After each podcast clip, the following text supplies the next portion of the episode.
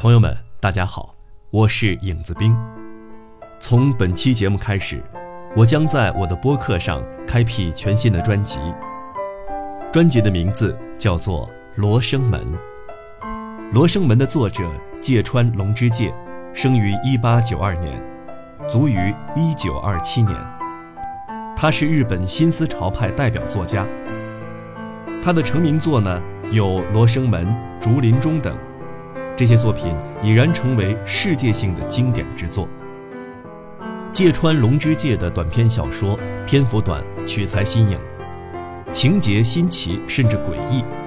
作品关注社会丑恶现象，但很少直接评论，而仅用冷峻的文笔和简洁有力的语言来陈述，便让读者深深感觉到其丑恶性，因此彰显其高度的艺术感染力。为什么要开这样一篇专辑呢？为什么要介绍这样的作者和这样的文字呢？其实，也许我们透过这样的文字和其中的故事，能够让我们对今天看似习以为常、理所应当、天经地义的一些事情，产生另外一个角度、另外一个维度的思考。那么，《罗生门》这本书呢，一共收录了作者的十九篇短篇小说。开篇的第一篇呢。是与书同名的同名小说《罗生门》。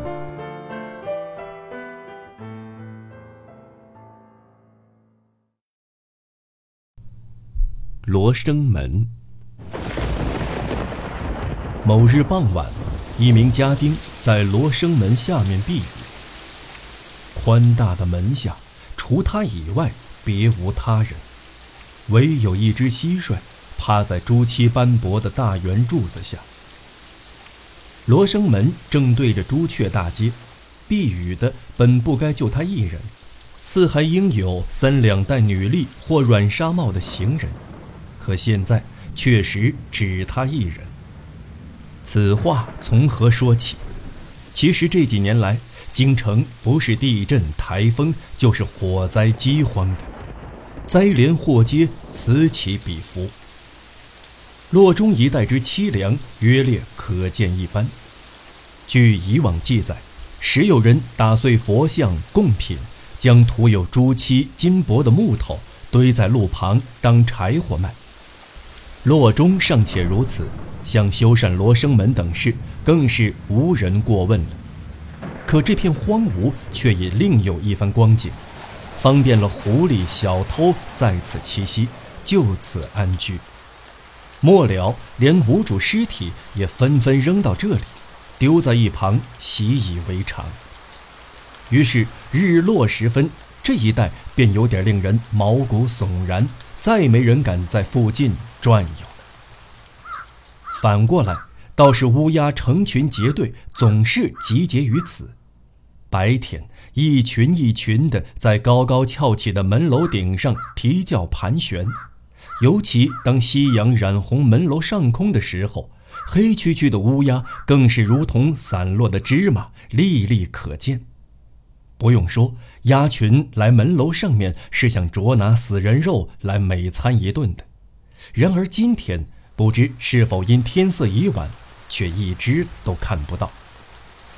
只在石缝里已长出长长杂草的坍塌的石阶上，尚可看见。白色的乌鸦屎，斑斑点点，牢牢扒在上面。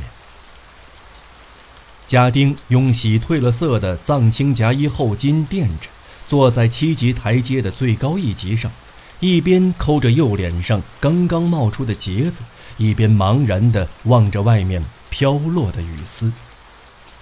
此处说到的家丁是来此避雨的，可雨停之后，他并无可去之处。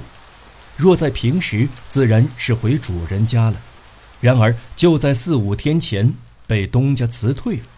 正如前文所说，当时京城内外一片萧条，连这样一个服侍主人有年的家丁都遭辞退，不能不说是大萧条下小小的余波。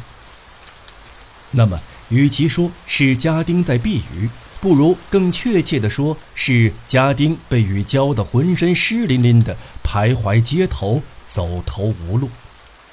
而且今天的天气更加加重了这个平安朝家丁忧郁的心情。申时下起的雨，到现在还没点要停的意思。家丁反复寻思明天的日子怎么过，其实怎么说都是没法子。该做点什么呢？思来想去，总是围着这个问题绕圈子。他就这么似听非听的听着朱雀大街上的雨声，雨丝包围着罗生门，由远及近，尽是哗哗的雨声。黄昏的到来，天空更压低了。抬头望去，门柱顶端斜出的飞檐上挑着一片浓重的乌云。本就没辙的事儿，非要想个办法，也就顾不得什么手段了。要是再挑三拣四，那只有饿倒在路边，像野狗一样给扔在罗生门下。可倘若不择手段呢？家丁左思右想，不觉走到这一步。不管怎么想。结果终归还是绕来绕去，跳不出这个框框。虽说决意不择手段，加上这么一个倘若，结果自然就是除当强盗，别无生路。可勇气又从哪儿来？家丁大大的打了个喷嚏，有气无力的站了起来。京都夜凉，该围着火锅烤烤火才好。冷风穿行在门柱间，毫不客气地同暗夜一起侵潜进来。朱漆柱边的蟋蟀已经不知去向。家丁身穿藏青袄，内衬杏黄衫，缩脖耸肩，门里门外四处张望。要是能找到一处既能避风雨，又能遮人耳目，可以舒舒坦坦睡上一觉。那就挨到次日清晨也不妨。恰巧目光落在了通往门楼的那宽大的朱漆楼梯上，楼上就算有人，也不过是些死人。于是乎，家丁一面留意着别让腰间挂着的刀出鞘，一面抬起穿着草鞋的脚，踏上了第一级台阶。过了一会儿，罗生门的门楼上。在宽楼梯的半中间，有一个男人猫着腰，屏息静气地窥探着上面的动静。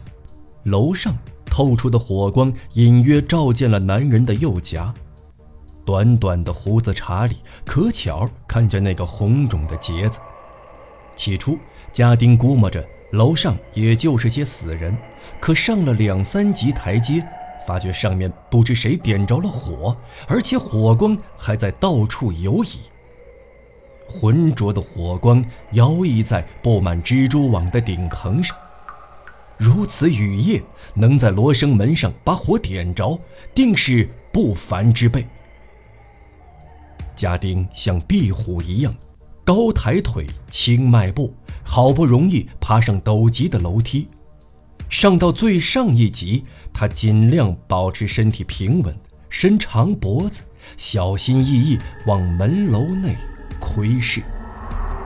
一看之下，果如耳闻，楼内尸骸遍地，但因火光所及范围有限，到底有多少倒是不详，只依稀分辨出有的赤身裸体，有的穿有衣物，其中当然有男有女。这些尸体看上去很难以想象，他们曾是有血有肉的人，简直就如同用粘土捏出的泥人。有的张大着嘴巴，有的伸长着胳膊，横七竖八躺了一地。凡肩膀、胸脯突出的地方，有昏黄的火光照去；凹下去处则黑漆漆一片。宛如哑巴一样，只有永远的沉默。强烈的腐尸味让家丁一下捂住了鼻子，可紧接着另一种更强的冲击漫过了他的嗅觉，连捂鼻子都忘了。原来，家丁注意到尸骸中蹲着一个小老太，她一身树皮色的衣服，又矮又瘦。满脑袋白毛，简直就像只猴子。他右手擎着松明，死死地盯着一具尸体的脸。看那一头的长发，死者分明是个女的。家丁带着七分恐惧，三分好奇，正如老话说的，感到毛骨悚然，一时倒忘了呼吸。老婆子把松明插在地板缝里，两手扶着刚才盯了半天的尸体的脑袋。就像老猴子给小猴子挑虱子一样，开始一根根的去拔长长的头发，头发好像随手就拔掉了。长发一根根拔下来，家丁的恐惧也随之而去，相反，对老婆子的憎恶倒跟着强烈起来。其实也不然，对老婆子的憎恶一说，或许是语病。倒不如说，对一切罪恶的反感越来越升腾。此时，要是谁重新提起他刚才在楼门下委决不下的问题，饿死还是做强盗，恐怕他会毫不含糊地选择饿死。他那愤愤不平之心，也正如老婆子地上插的松明一样，正熊熊燃烧起来。家丁不明白。老婆子为何要拔死人的头发？自然也不能确当判断此事的善恶。但趁这样的雨夜，在楼门上拔死人的头发，凭这一点就已然不可饶恕。可他似乎已忘了，刚才自己还打算去做强盗呢。这时，家丁脚下使劲儿，一跃而上楼梯，手握刀柄，直冲到老婆子面前。那婆子吃了一惊，自然不在话下。看到面前出现的家丁，他像弹弓一样跳了起来：“老东西，往哪儿走？”老婆子在尸骸中慌慌张张想寻去路，家丁一声呵斥，便挡在他面前。小老太还想把家丁扒开，家丁怎能容他逃脱？一把把他拽了回来。两人在死尸堆里只顾揪打，一言不发。但胜负早成定局，家丁抓着老婆子的手腕，将她扭倒在地，那手腕简直如同鸡爪，瘦骨嶙峋。干什么？说，不说就宰了你！家丁一把甩开老婆子，抽出刀来，明晃晃地晃了一晃，可老婆子闭口不言，两手直哆嗦，气喘吁吁地耸耸肩膀。他瞪着眼睛，一眨不眨，眼珠子瞪得快要跳出来了，可就这样，依旧固执如哑巴，一声不吭。看这架势，家丁明白，老婆子的生死攥在自己手里，怒火也不知不觉平息了下来，感觉就像干事得手之后的一种满足，于是低头看着老婆子，放缓了声音。我不是不听差役，只是刚巧路过这里。别怕，不会捉你到官府去的。只需要告诉我，这么晚了，你在这门上干什么？老婆子眼睛瞪得更大了，红红的眼睛，鸷鸟一般锐利的目光，死死盯住家丁的脸，然后就像嚼什么东西似的，蠕动着几乎和鼻子皱在一起的嘴巴。尖声尖气，把老鸨式的老腔调送进了家丁的耳朵。这些头发拔下来后去做假发。回答竟如此简单，让家丁大失所望。失望之余，刚才的怒气和冷冷的轻蔑又油然而生。老婆子看他的神情，手里捏着刚从死人头上拽下的长发。用鬼魅似的声音结结巴巴地说：“当然，拔死人头发也许不对，可这些死人在世的时候也没少干这档事儿。这个女人，我现在拔她头发，她生前就把蛇肉切成一段段，晒干后拿到兵营当鱼干卖。要不是得瘟疫死了，现在说不定还在干这营生呢。”听说他卖的鱼干味道不错，兵营里的厨师还少不了拿来做佐料呢。他这么做，我不觉得有什么不好。不这么干，还不得饿死？这也是穷的没办法呀。而我现在干这事儿，也没觉得有什么不对。不干就得饿死，没办法。既然都没办法，我想他也就能谅解了。老婆子把这意思大概讲了讲，家丁把刀还回刀鞘，左手握着刀柄，冷冷地听着他的话，而右手又去舞弄脸上长脓的结子。听着听着，家丁渐渐鼓起了勇气，那种刚才在门楼下所缺的勇气。此豪勇完全不同于片刻前上来逮老婆子的果决。饿死还是当强盗？对这个问题，家丁已不再犹豫，甚至根本不去考量还有饿死这么一说。说的也对。老婆子话音一落，家丁嘲讽似的说了一声，似乎主意已定。他跨前一步，右手从脸上的结子上挪开，揪住老婆子的脖领，狠巴巴地说道：“这么说来，我扒你的衣服，你也不会怪我吧？”此时乃不得已，不然就得饿死。家丁麻利地扒下老婆子的衣服，一脚把抱住他腿的小老太踹倒在地，三步并作两步跨到了楼梯口。他把那身树皮色的衣服夹在腋下，一闪身下了楼梯，消失在夜色里。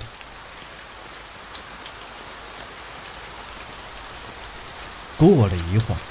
缓过神来的老婆子从死人堆里赤身裸体地爬了起来，嘴里哼唧着，借着松明的光，爬到楼梯口。她披散着一头蓬乱的白发，往门楼下张望。外面唯见黑洞洞的夜色，家丁的下落更无人知晓。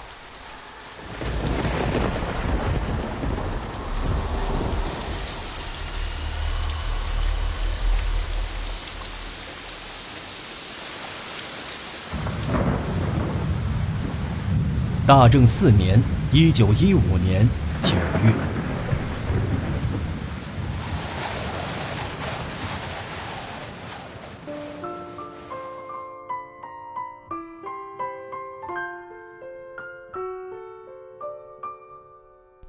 朋友们，文章播送完了，欢迎您搜索“影子兵”，点击订阅。